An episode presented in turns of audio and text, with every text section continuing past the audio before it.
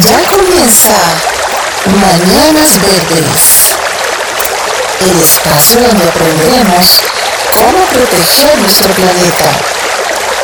De la mano de María Paula Betancourt. Bienvenidos.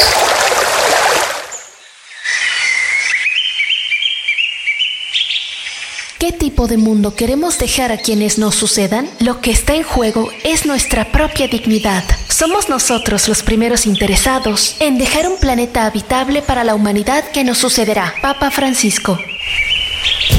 Ama la tierra en que naciste. Escucha todos los domingos de 10 a 11 a.m. Tiempo de Colombia. Mañanas Verdes. Mañanas Verdes. Conducido por María Paula Betancourt, un espacio dedicado a proteger nuestro planeta. Recuerda, el cambio comienza por todos. Solo por Radio Tuya. Tuya por siempre. Dirección General, Lucía Joana García.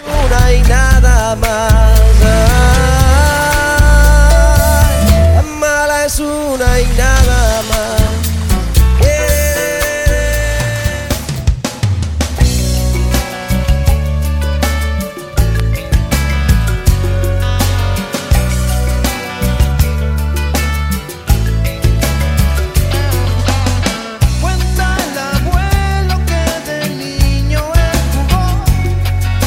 Hola a todos, muy buenos días. Les damos la bienvenida a Mañanas Verdes, un nuevo capítulo. Siempre todos los domingos de 10 a 11 a.m. .co. Recuerden que nos pueden seguir en nuestras redes sociales. Estamos como eh, Mañanas Verdes, Mañanas con N. Y también en Spotify donde pueden escuchar todos nuestros episodios. El día de hoy vamos a hablar con María Rojas y ella es de México, Guadalajara. Pero antes Voy a saludar a Diego. Hola Diego, ¿cómo estás? ¿Cómo te va el día de hoy desde Aldana Niño?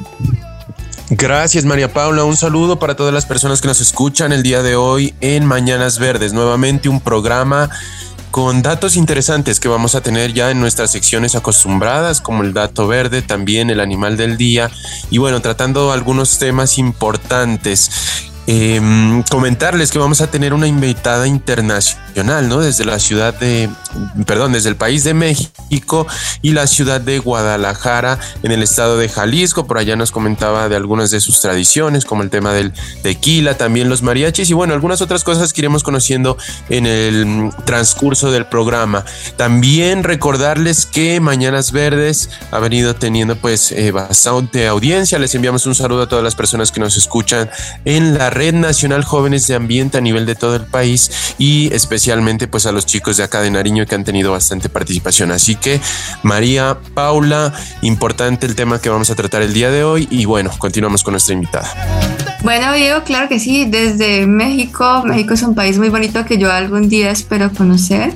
Ella es María Rojas, ella es diseñadora industrial y tiene un emprendimiento muy interesante que es que fabrica joyería a partir de plástico reciclado. Buenos días María, ¿cómo estás? Bienvenida a Mañanas Verdes. Buenos días, María Paula. Buenos días, Diego. Muchas gracias por la invitación.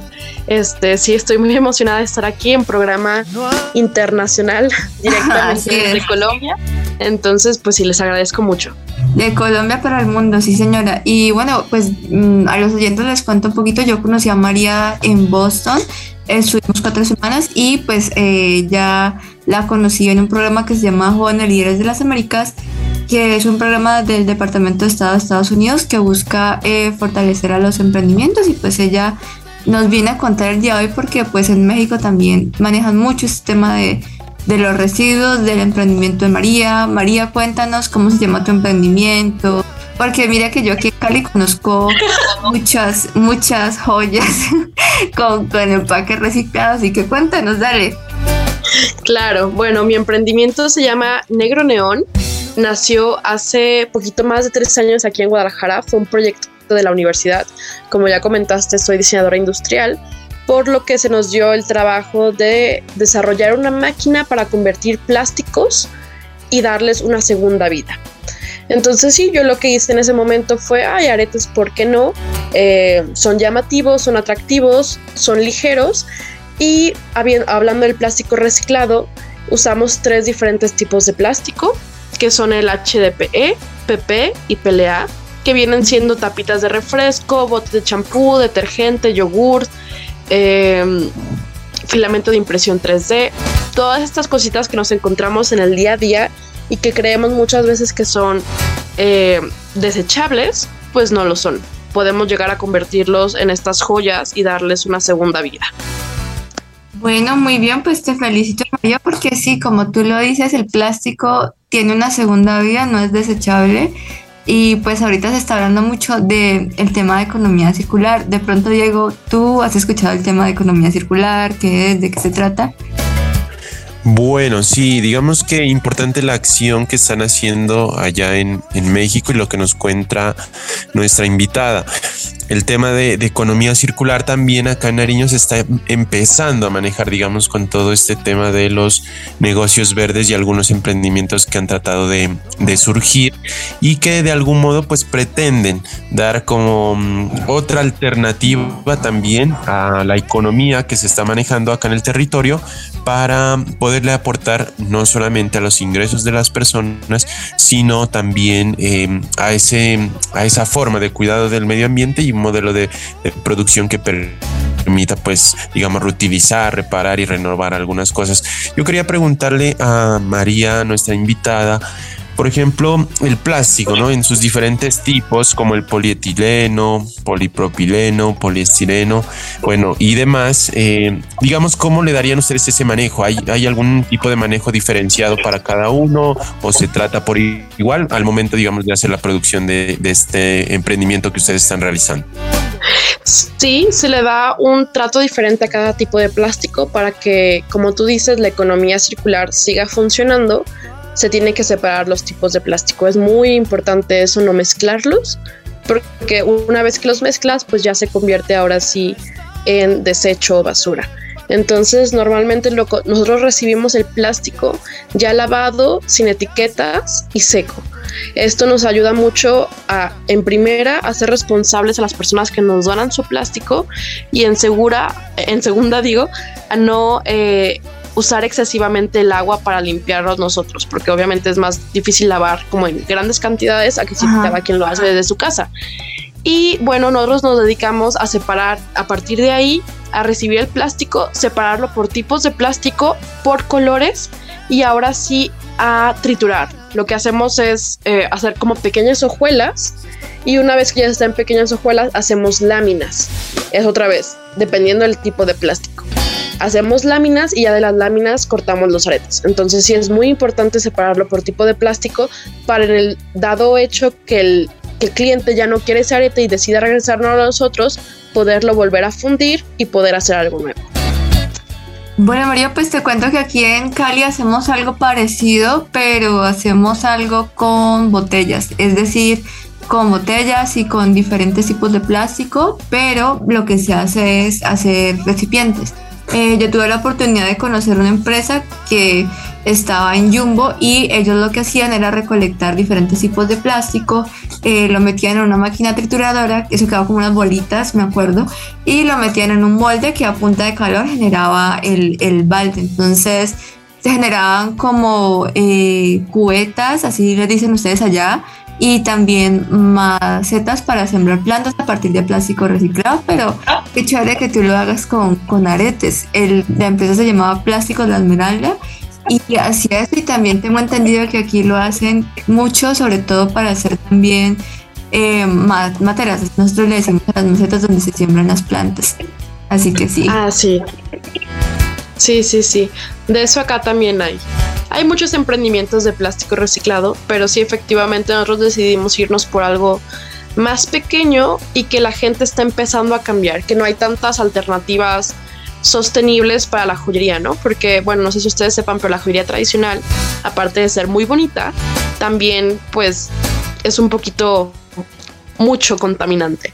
Entonces, bastante una la joyería tradicional y por otro lado la joyería de fast fashion, como de las tiendas departamentales que venden como pues bisutería muy barata, pues eso también contamina mucho. Entonces realmente lo que intentamos es como posicionarnos como una alternativa sustentable y amigable para pues para la gente que sí le interesa comprar consciente, ¿no? sí, ¿Sabes, ¿Sabes qué es lo que pasa ahí? digamos, por ejemplo, acá en Colombia, para poder realizar ese tipo de joyería tradicional que se maneja, es el tema de cómo obtienen esos materiales. Entonces viene ya Claro. el, el- el trasfondo más importante que es la minería ilegal y generalmente se realiza en ríos que pues digamos tienen eh, este tipo de, recursos naturales y de ahí viene la eh, contaminación tan grande que se produce, ¿no, ¿no es cierto María Paula? Sí, correcto, Diego. Desafortunadamente, la minería ilegal es una de las tantas causas de extracción de oro y pues por lo menos aquí en donde yo estoy en mi región, en el valle, se ve mucho sobre todo en la costa pacífica. Nosotros somos una región de costa y de montaña y pues en la costa se ve mucho y lo que pasa es que los socavones que dejan las maquinarias son impresionantes, o sea, literalmente arrasan con todo. Diego, ¿tú has presenciado alguna minería en tu territorio, en Nariño? Específicamente no, pero sí tengo conocimiento que en la vía hacia Tumaco, digamos, en, en una de estas zonas donde es muy conocida por los recursos naturales del oro, llamada como barbacoas, se realiza mucha minería, digamos, de alguna manera ilegal. Y pues también hay presencia de grupos armados ilegales como, eh, digamos, la guerrilla, acá por eso ha habido tanta situación problemática. Y digamos, es, es, es una parte de, mm, de las problemáticas que han afectado al medio ambiente y que digamos se trataría de algún modo de trabajar de alguna manera desde los gobiernos para implementar algún tipo de solución. Bueno, por lo pronto nos vamos a una pausa, pero usted oyente de Mañanas Verdes, quédese ahí porque ya volvemos con más información aquí en Radio Tuya.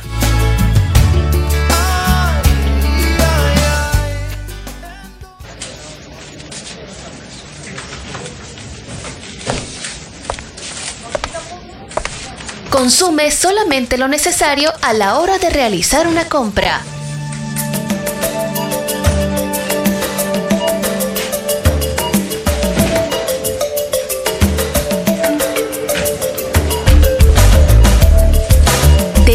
Si realmente es necesario comprar el producto, así no solo ahorrarás dinero, sino que también estarás contribuyendo a reducir tu huella ecológica. Un mensaje de Radio Tuya, creando conciencia por nuestro medio ambiente.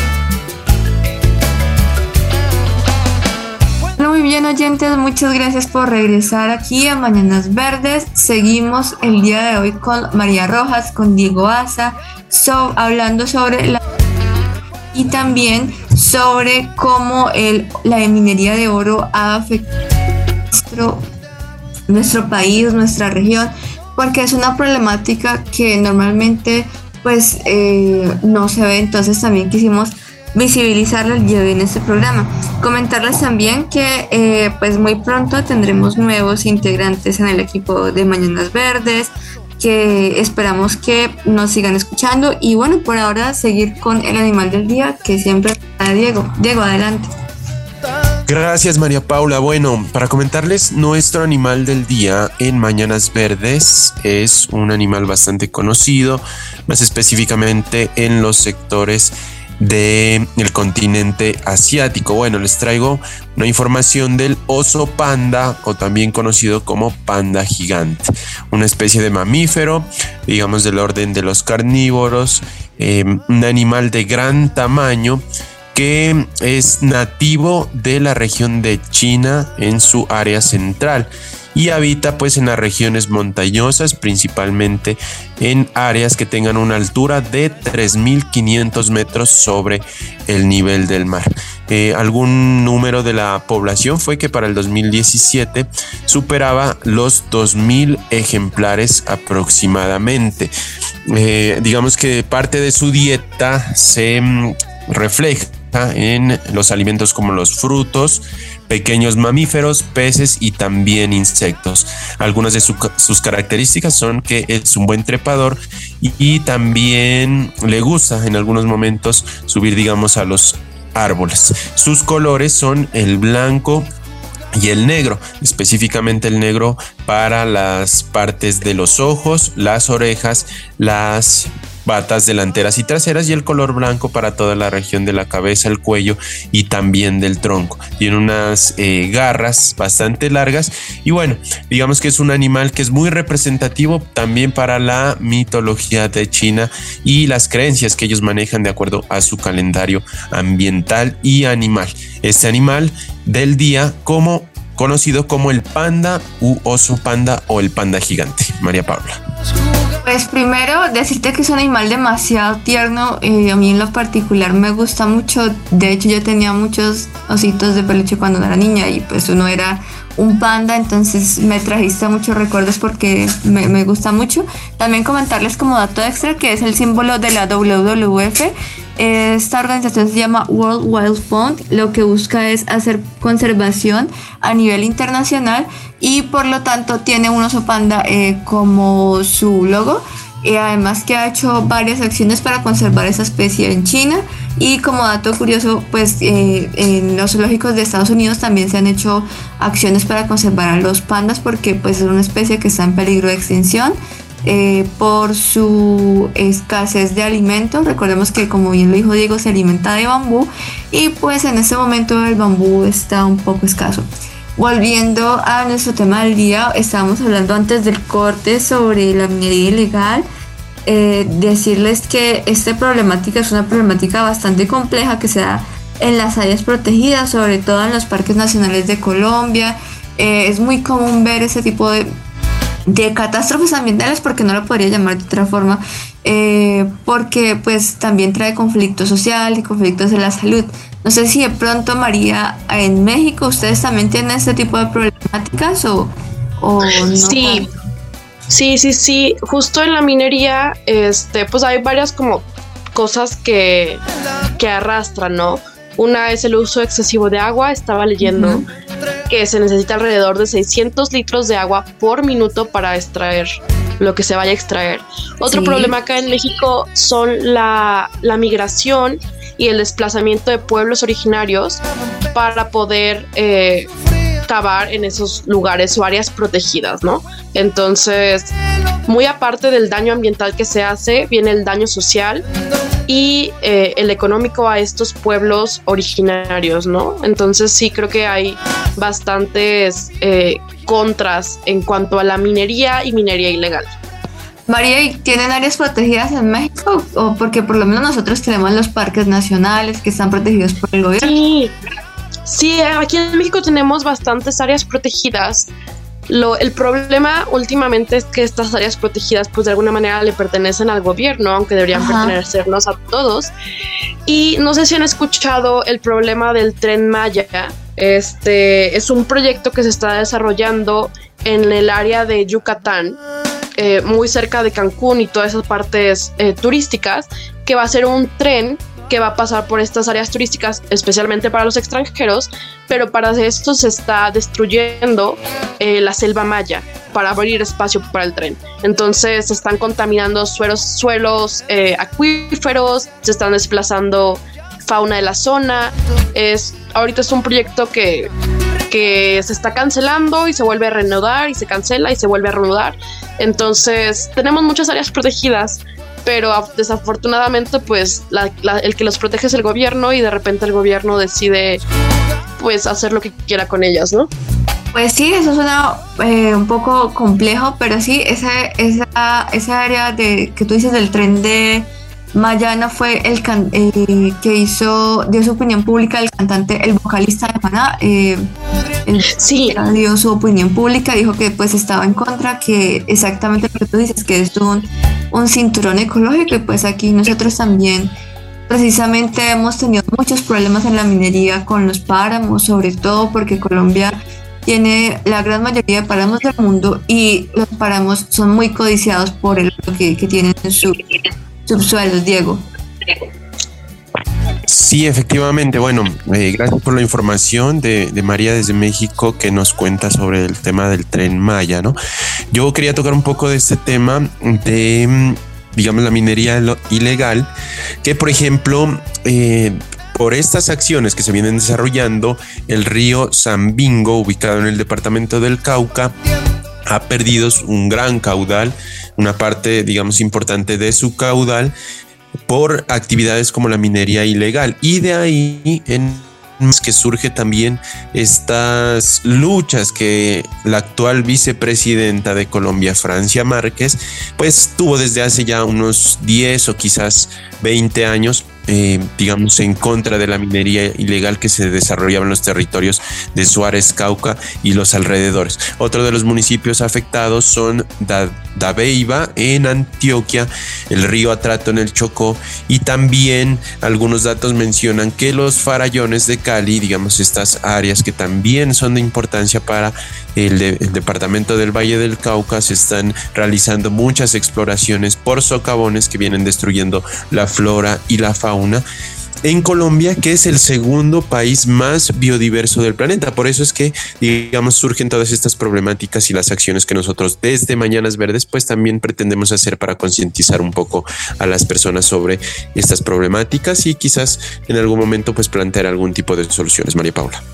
Claro que sí, Diego. Pues como tú lo bien lo dijiste, eh, los farallones siempre ha sido una lucha constante porque siempre se ha visto este tipo de minerías y pues también es, es eh, gratificante ver que no solamente hay minería de oro pues para hacer joyas, sino que en general la minería es una actividad extractiva y pues que eh, afecta al medio ambiente. Yo tuve la oportunidad de conocer un cerro que se restauró aquí en la ciudad de Cali, que es el Ecoparque de la Bandera, que el DACMA hizo un trabajo de recuperación y restauración ecológica porque antes eran minas de eh, canteras donde se sacaba material para hacer construcción y pues cuando tú vas de visita, vas a hacer caminatas, allí se ven los socavones del, de, o sea, todavía se pueden ver los socavones, pero el ecosistema eh, ya se ha ido recuperando poco a poco. Yo diría que pues, la última vez que fui están en muy buenas condiciones y pues también es, es importante que las autoridades eh, ambientales tienen que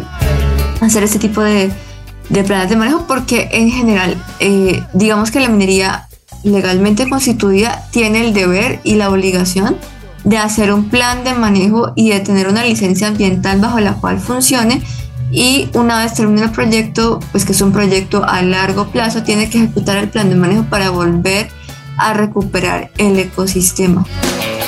Y pues sí, esto es, esta es la, la temática del día. ¿Llegó algún otro dato que, que quieras añadir?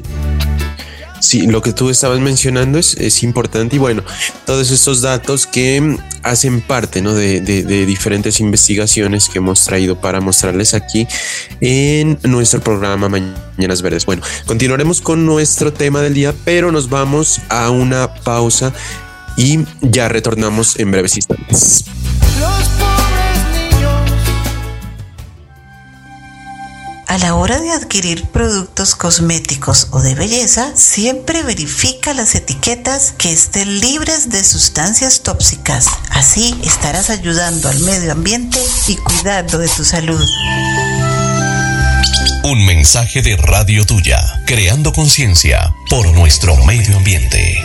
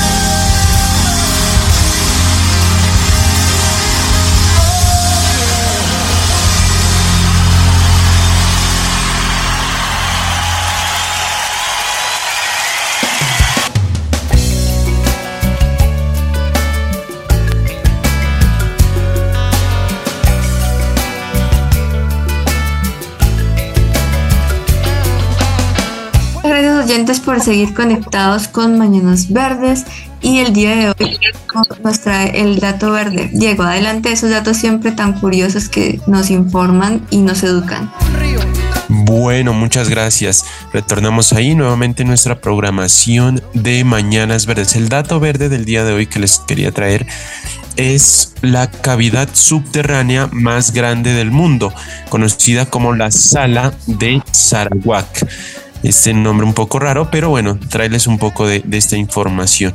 Digamos que esta cavidad eh, hace parte y fue descubierta en 1981 en Sarawak, Malasia, concretamente en el Parque Nacional de Gunung digamos que ha sido ya uno de los descubrimientos por parte de los investigadores que han estado pues buscando estas cavidades importantes dentro de la Tierra Mide 70 metros de altura, 700 metros de largo y 400 metros de ancho. Digamos que para eh, entender un poco más sería como el tamaño de 10 aviones juntos, todo el espacio que ocupa esta, esta cavidad, que es una de las, eh, digamos, más importantes que existen en el Parque Nacional de Gunung en Sarawak, Malasia. Si de pronto Diego, ahí vive, viven animales, perdón que te interrumpa, viven animales o especies. Digamos que esa información no, no la especifica en, en, en, estos estudios, pero sí dice que hay vida pues de algunos tipos de, de, seres, sin embargo es un poco difícil por la gran profundidad que, que tienen estas, sí, claro. estas, áreas. Entonces les comentaba que sí pueden buscar la sala de Sarawak como la cavidad subterránea más grande del mundo en internet, pueden encontrar bastante información y unas fotos pues muy importantes y muy detalladas sobre este tema. Interesante, interesante conocer todos esos lugares porque pues hay lugares que todavía no se han explorado aún y continuando con la invitada, María, tú nos podrías contar un poco sobre el reciclaje en México, porque, por ejemplo, a ver, acá todo en una pequeña eh, como intro. Nosotros tenemos tres colores, verde, blanco y negro. En el verde tú echas los orgánicos, los residuos orgánicos que son las cáscaras de fruta eh, o las cáscaras de comida cruda. En el negro echas los que son aprovechables, eh, perdón, no aprovechables, que son todos los residuos de comida, los que tú cocinas y pues la comida que se echa a perder y pues eh, también residuos que salen del baño o residuos de barrido. Y en el blanco ya echas lo que son los residuos reciclables, o sea, plástico, eh, plástico, cartón, vidrio y a veces aluminio. Pero pues esta ley se empezó a implementar este año a nivel nacional, pero de pronto allá también se paran o cómo lo hacen. Sí, claro. Te platico acá, varía mucho dependiendo del estado y de la ciudad. Ya lleva un par de años acá en Guadalajara que estamos separando la basura. Eh, antes había un sistema en el que cada día de la semana se recogía un diferente residuo. Ya después se dieron cuenta que la gente pues no lo hacía, ¿no? O sea, si había como día nada más de residuos sanitarios, mucha gente, por ejemplo en mi casa lo hacíamos, pero vecinos no lo hacían. Entonces al final de cuentas todo se terminaba revolviendo en el camión de basura y no servía de nada. Eh, últimamente se está intentando se está intentando implementar de nuevo y otra cosa nueva acá son los puntos de recolección. Los puntos de recolección son como estos basureros gigantes, o sea, no, no basureros como basureros la zona Sí, los vertederos, digamos que... Ajá, no, no vertederos, no vertederos, son como literal como unos basureros de casa, pero en grandote, son como unas campanas y tienen este un, un hoyo donde tú ahí separas. Aquí manejamos creo que cuatro colores diferentes. El verde, residuos orgánicos, azul, residuos este plásticos, amarillo, que es no amarillo es inorgánicos y café que es papel, cartón y todo ese tipo de cosas. También más aparte hay latas y residuos electrónicos. Entonces estos puntos de recolección están por toda la ciudad, hay bastantes y pues mucha gente sí se hace, sí se da la tarea de separar en su casa y llevarlos directamente a esos puntos de residuos y es donde creemos que sí se, eh, se recicla de verdad. En los camiones de basura ya es un poquito más complicado porque al final de cuentas todo se, todo se revuelve ahí. Entonces, sí, todo para el relleno. Sí, pero ahí les va un dato importante.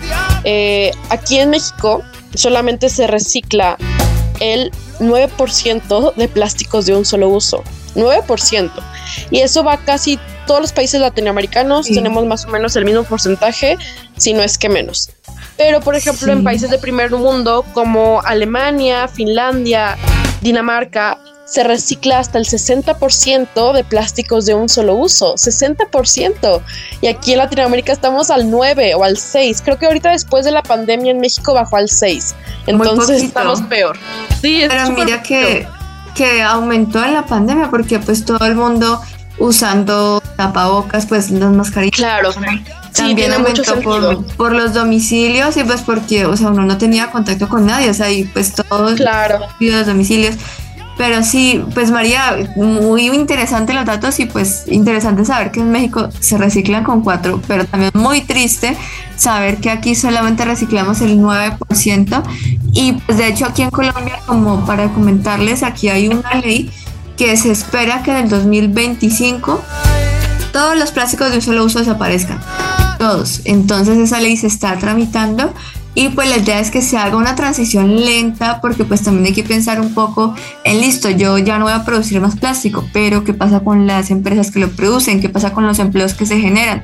Porque pues no, para nadie, no es desconocimiento de nadie que, que esto es una industria y pues que genera empleo, así como, como muchas industrias. Entonces la idea es empezar a cambiar los materiales de una manera pues que se, haya, se pueda hacer transitoria. Diego, ¿tú, ¿tú qué opinas sobre esta ley?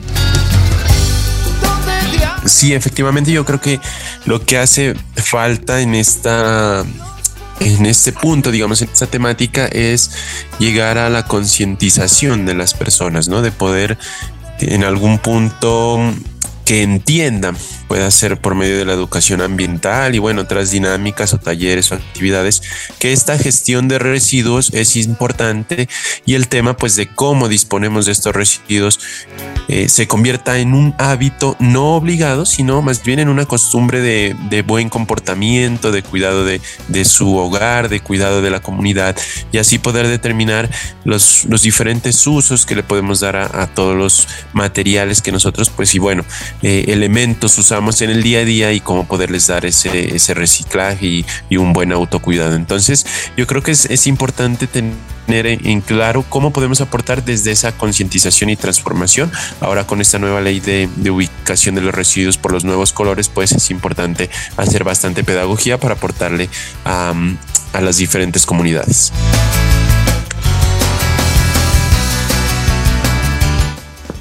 Totalmente de acuerdo, Diego. La pedagogía es la única forma de cambiar como el chip. Y pues de ahí volvemos a los emprendimientos que tiene María. Eso se llama ecodiseño, que está pensado para que sea un producto más amigable con el medio ambiente desde su fabricación hasta su, su el final de su vida útil. Entonces, eh, no sé si María, tú como diseñadora, ¿qué nos puedes contar un poquito sobre el ecodiseño? ¿Lo has escuchado? ¿Has escuchado el término? O... Claro, sí, no, no, no. Como diseñador industrial es, a es totalmente a lo que, pues lo que he aspirado, lo que aspiré durante mucho tiempo en mi carrera. Eh, el ecodiseño básicamente, como tú dices María Paula, es pensar en el producto desde el momento en el que estás diseñando la idea o la conceptualización hasta el final de su vida. ¿Qué pasa cuando el usuario ya decide que ya no lo quiere usar más, ¿qué pasa con ese producto? Entonces es diseñarlo desde principio a fin. Y que es muy diferente al diseño, pues que es un poquito más lineal, que solamente se piensa desde el momento de la conceptualización hasta el escaparate o hasta el momento en el que el usuario lo compra, ¿no? Entonces, sí. efectivamente lo que buscamos hacer en Negro Neón es eh, concientizar sobre esa parte del ecodiseño y segundo, darle la oportunidad a nuestros clientes que en el momento en el que ya no quieran tener eh, su joyería, poder regresarnos a nosotros para poder eh, seguir dándole vida al plástico. Y también tenemos un sistema como de reparación por si en algún momento tu joya o tu lo que sea se daña, se tuerce, lo que sea, poder repararlo para que lo puedas seguir usando muchos años más. Ah, claro que sí, María, muy bien, felicitaciones, qué bueno porque como tú dices, eso es ecodiseño y pues queríamos preguntarte cómo consigues tu materia prima, cómo es voluntaria o tú la, la adquieres, cómo funciona. Sí, tenemos, ahorita estamos manejando dos esquemas. El primero trabajamos con empresas que se dedican a la impresión 3D y sacan mucho residuo pues sobrante Nos lo donan, nos lo donan directamente, ellos prefieren donarlo a nosotros que pues mandarlo a un vertedero. Y segundo es el esquema de amigos, familia y clientes, ¿no? Todas estas personas que están involucrando un poquito más en hacer el mundo un poquito un lugar más sostenible, eh, deciden mandarnos sus plásticos de un solo uso, ya limpios, eh, sin etiqueta, como les había mencionado, y nosotros le damos una segunda vida. Todo esto es a través del el mismo sistema de donación. Eh, no, no pagamos nada, no nos cobran nada y es por medio de este intercambio. Listo, gracias. Bueno, por lo pronto nos vamos a una pausa, pero ya retornamos con la parte final de Mañanas Verdes.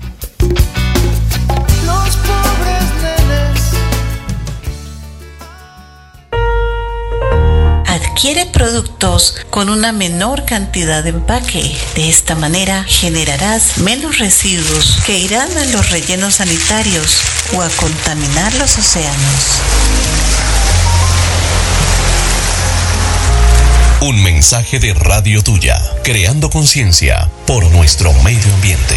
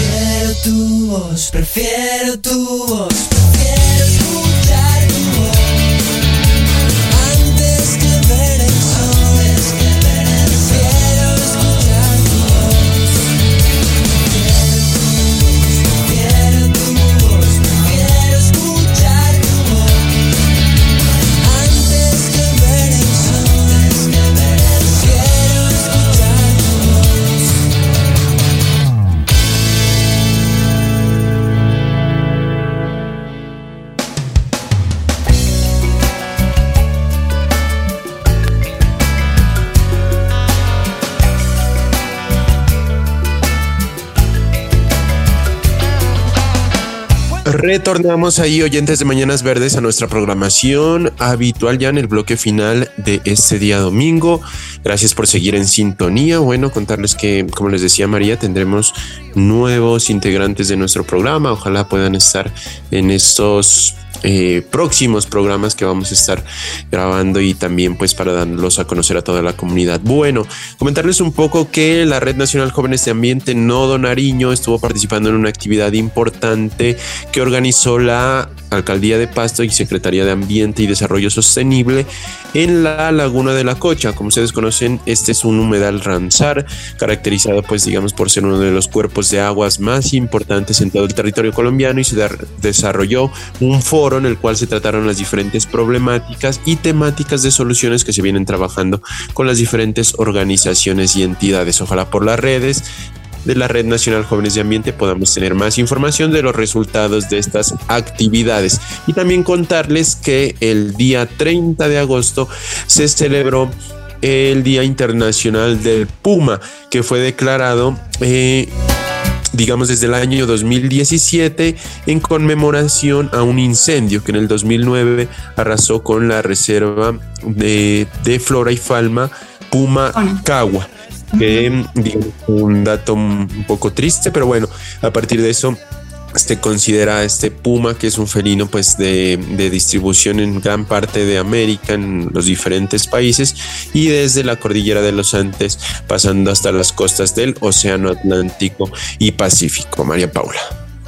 Pues Diego, la verdad muy triste que incendios acaban con tanta naturaleza yo también les quiero contar que el día 22 de septiembre en la ciudad de Cali se realizará el Día Sin Carro.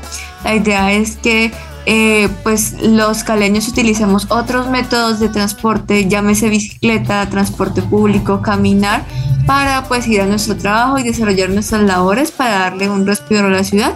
Yo más adelante les estaré comentando bien cómo funciona, pero este mes va a haber Día Sin Carro en Cali y pues me parece muy chévere. Además de comentarles que la semana pasada se realizó la primera visita al ecoparque Corazón de Pance, eh, que es un ecoparque que se está diseñando en la ciudad de Cali, precisamente como un pulmón ecológico para la ciudad. La idea es que en este ecoparque se puedan integrar la comunidad caleña, que podamos ir y podamos disfrutar un rato, podamos respirar eh, un poquito ese aire puro que nos brinda la naturaleza y pues dejarlos con una recomendación del día de hoy es que nos sigas en Mañanas Verdes y recomendarles un documental lo pueden encontrar en Netflix que se llama eh, Home Conspiracy es acerca sobre cómo eh, funcionan los eh, las las back, perdón toda esa industria ganadera entonces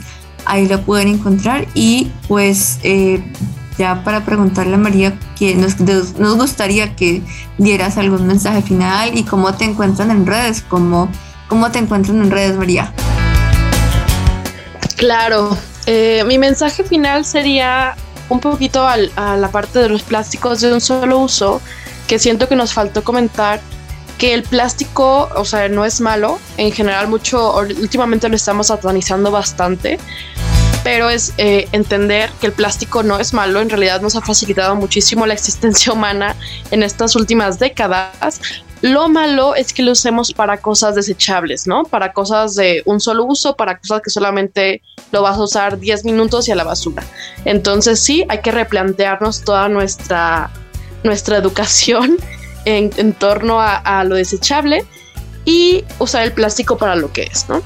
Y bueno, por último, mis redes sociales me pueden encontrar en Facebook, Instagram como arroba negro neón mx. Negro neón todo. Ajá, negro neón todo, peca, todo pegado y MX de México. Vale, claro que sí, ahí te estaremos siguiendo. Yo, pues así como un dato curioso, yo le, le compré aretes amarillas, son muy bonitos y pues los recomiendo totalmente. Así que ahí está. ¿Llego algún mensaje final? Sí, bueno, agradecerle a nuestra invitada desde Guadalajara, en el estado de Jalisco. Algún día, ojalá podamos estar por esos territorios, conociendo un poco más. invitados. Gracias. Gracias, sí.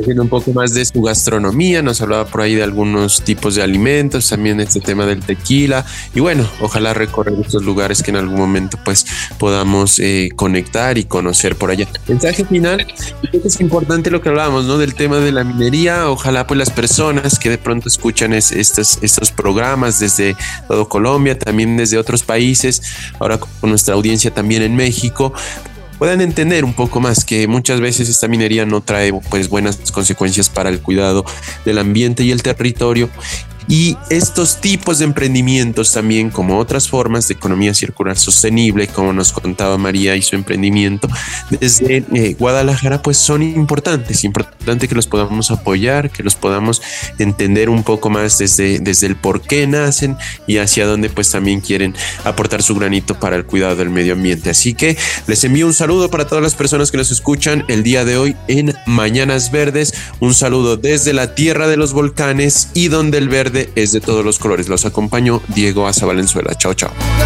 Bueno, muy bien, Diego, gracias. Gracias por acompañarnos ustedes oyentes. No olviden seguirnos en nuestras redes. También las estamos actualizando, mejor dicho, estamos reformándonos para que ustedes nos sigan y nuevamente agradecerles a todos los que nos escuchan. De verdad que nos alegra mucho. Por lo pronto nos encontramos el próximo domingo a las 10 de la mañana. Feliz fin de semana.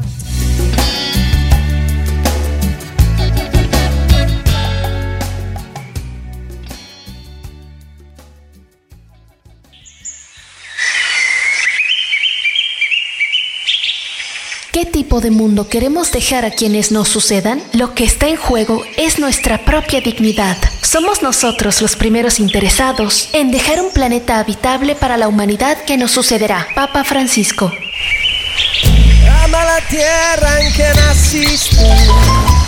Escucha todos los domingos de 10 a 11 a.m. Tiempo de Colombia. Mañanas Verdes. Mañanas Verdes. Conducido por María Paula Betancourt, un espacio dedicado a proteger nuestro planeta. Recuerda, el cambio comienza por todos. Solo por Radio Tuya. Tuya por siempre. Dirección General, Lucía Joana García. Y nada más es una y nada más.